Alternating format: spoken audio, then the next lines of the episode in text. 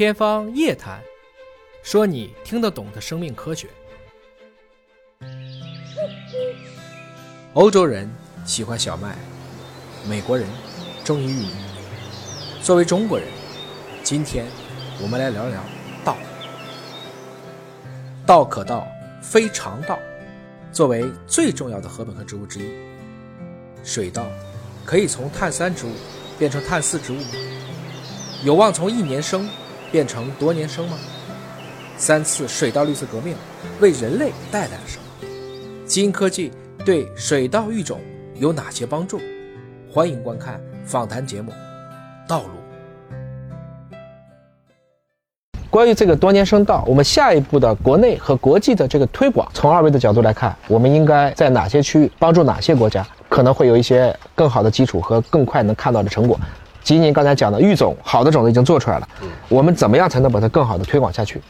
其实我们这么多年，特别是在云南省的支持下，包括科技厅啊，其实很多部门支持，当然也包括云南大学现在双一流学校的支持，我们的这个团队越来越大。现在我们老师学生加起来一百多人，包括育种、包括栽培技术、耕作技术，包括推广也在做。那么到现在为止，其实我们在长江以南的各个省都做了实验示范，嗯，归结出来初步的以现有的。商业化的品种归结出来，就是中国大陆北纬二十六度以南双季稻期，它是可以叶冬的啊。那么在北纬二十六度以北，其实到了武汉这一带，一种两收这种模式是可以的。嗯。那么说到这里，要讲个一种两收模式，比如说我们有一个叫再生稻，其实很多人可能听说过，有什么区别？先说一种两收，为什么它很重要？说到长江流域的，包括安徽、江西、湖南这一带，我们叫双季稻期。其实很多，如果是来自这些地方，特别是农村的，就有一个深刻的印象，叫什么双抢。哎，你早到收的时候，到晚到摘中间的窗口期大概就十天左右，十天到十五天。早到要去收，本来收就是一个很繁重的劳动过程，大量的劳动强度，大量的劳动力投入。同时呢，育秧要去犁田、坝田，还要去插秧，窗口期又短。这些七亿的人，如果从事过水稻生产的，一说起双抢来，腰就疼。叫抢收抢种，对，抢收抢种叫双抢。前一茬得收了，对，收完了以后立马就得种，这个时间期非常短，对，非常短。所以就大家就像一个抢的方式去做啊，所以劳动强度非常大。我们就在想，如果是大家看到这个老的稻庄，上一年的还在割了以后，它马上要长出来。如果是我们找到这样果了以后，它又长出来，那么你就不需要去犁田，不需要去坝田，也不需要去育秧，也不需要去插秧，它自然就长出来，就可以收一季新的。这就是我们在长江流域，特别双季稻地区要推行的一种模式，叫双抢。当然，如果能够越冬，第二年呢，就是北纬二十六度以南这些广大的区域能够越冬。那第二年也同样的不需要去犁田坝田，不需要栽秧，省了种子，省了育秧，省了犁田坝田插秧，它就就像这样，第二年它又长出来。这就是我们的多年生稻在这些企业应用。那么现在和刚刚说的再生稻有什么差别呢？还是以这个为例，再生稻它是地上部分割掉以后，它从地上的节上再长出来，就像这个节上，它是每一个节长一个苗出来，啊，长一个穗子。它的每一个穗子的营养是要靠上一季这个主茎从土里面再吸收营养，包括水分营养供供上去的，就说它的生产能力就依靠于前一季这一根主茎，因为你头已经割了，就靠它在不断的生长。而我们的多年生稻，等一下我们到田里面就可以看得到，它是从土里面的地下茎再长出来的一个苗，这个苗我再生稻就现在。像谢华医师他们做的再生稻，最大的差别是什么？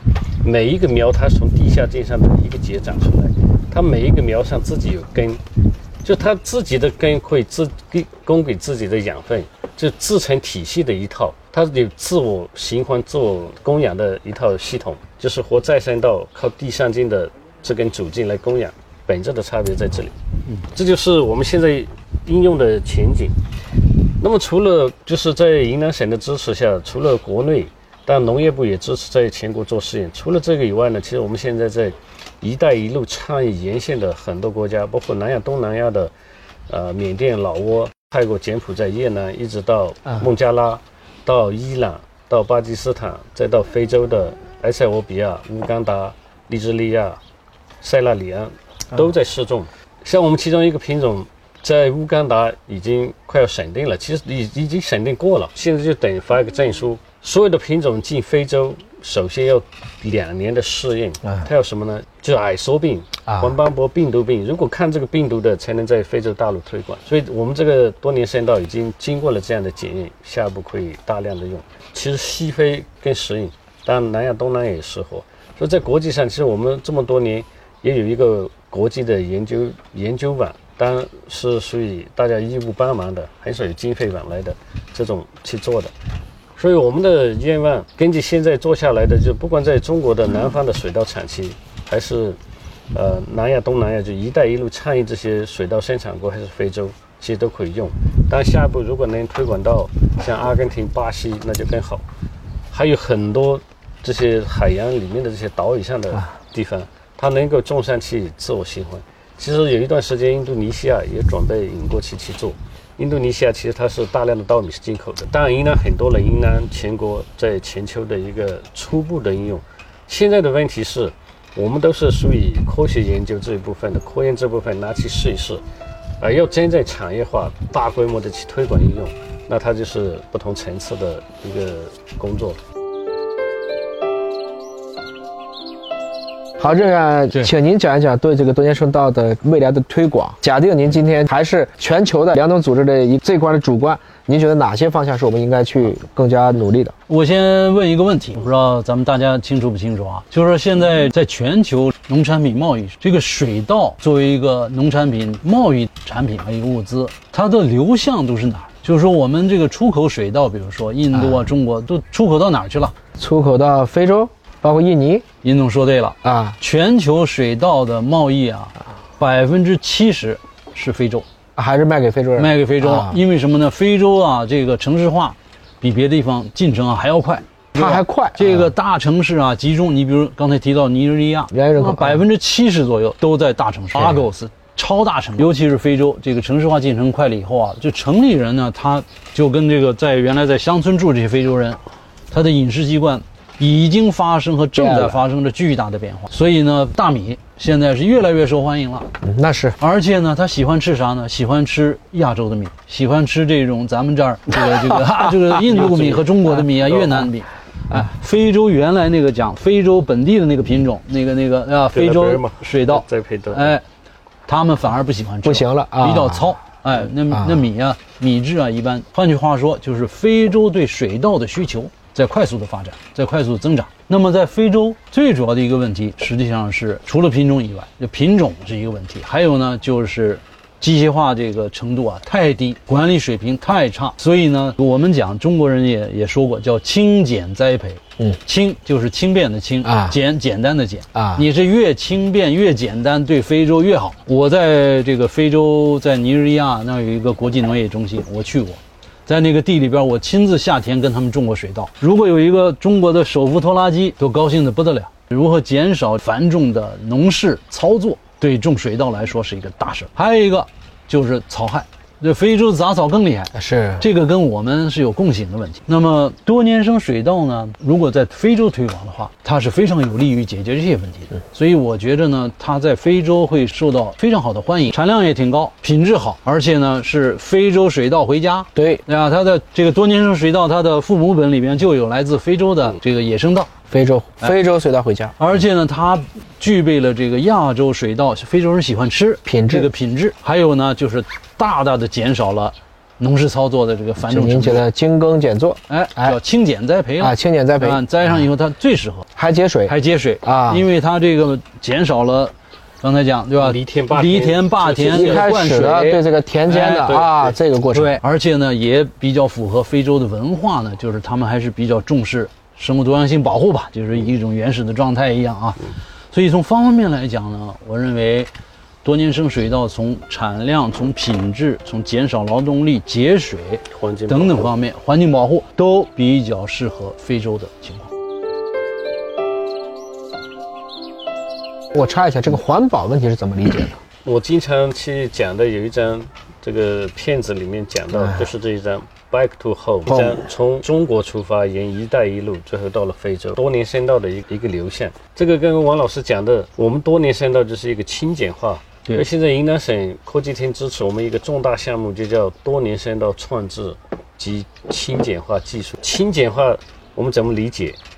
第一，它不再需要种子了，减少成本。种一次，种一次可以两年、三年，甚至更多年。嗯。第二是不需要预秧，我们知道水稻生产要预秧，预秧就是一个繁杂的过程，对要去整天，要去要去浸种，要去泡，要去管理，大概要一个月到一个半月，这个是第二个环节。第三，不需要犁田坝田，就是前面讲的，我前面重复了几次。为什么要发展多年生作物？就是避免对土壤的人为的去翻耕破坏对。所以多年生稻减少了对土壤的翻耕扰动。土壤我们知道它本身就是一个胶体，它有自己的孔隙大小，有自己的结构，里面还有很多各种各样的微生物。土壤里面本身就是一个很好的一个生命体。如果你天天年年去破坏它，这个生命体还能构建起来。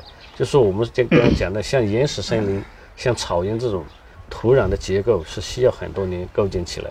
所以你不破坏它，它就是一个生命体逐渐形成，就是不需要犁田霸田。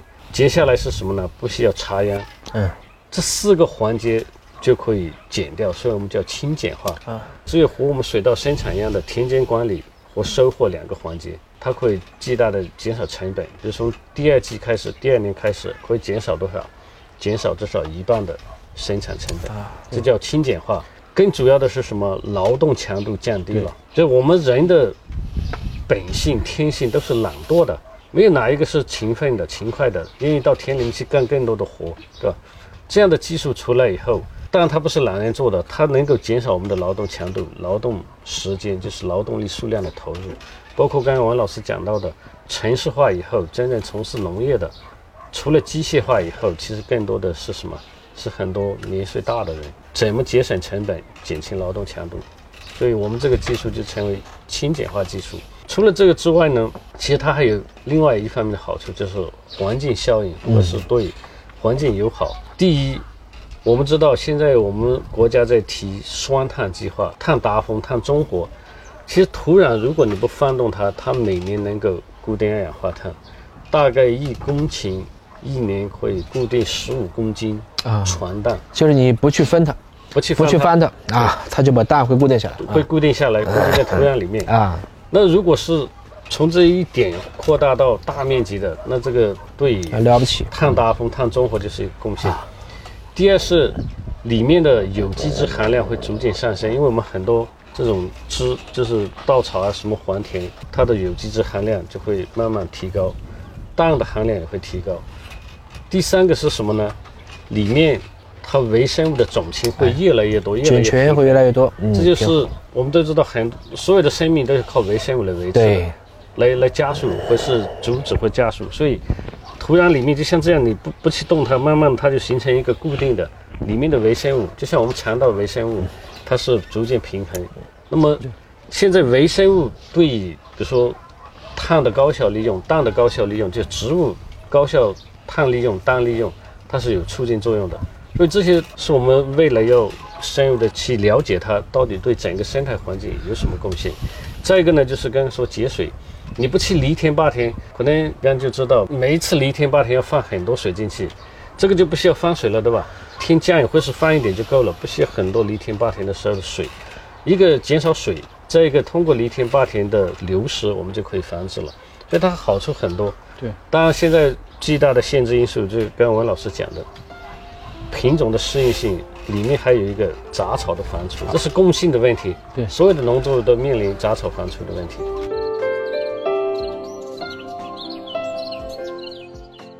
一畦春酒绿，十里稻花香。